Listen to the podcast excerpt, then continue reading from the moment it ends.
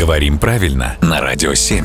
Володя, доброе утро. Доброе утро. Сегодня кое-что из бессознательного. Я уверен, что и ты, и я, и каждый из наших слушателей замечал за собой вот это странное словечко «давай», когда мы прощаемся. Мгм. Откуда это «давай»? Никто никому ничего давать не собирается, но липкое такое.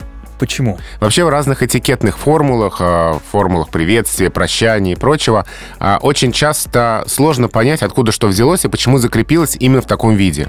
Ну вот, например, фраза «добро пожаловать». Кому какое добро, кто э, хочет пожаловать. И, и- и сколько? Да, и сколько.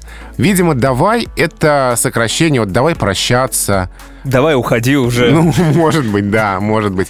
А, давай друг другу что-нибудь скажем и разойдемся. Вот может быть сокращение таких примерно фраз в нашей голове. Ведь и слово «пока», откуда оно взялось? Видимо, давай прощаемся, пока мы не встретились в следующий раз. Может быть, оттуда. Еще лет 30-40 назад, ну уж там 50 точно, а, слово «пока» казалось вульгарным, просторечным и совершенно недопустимым. А со временем оно стало, ну, более-менее нормальным. Мгм.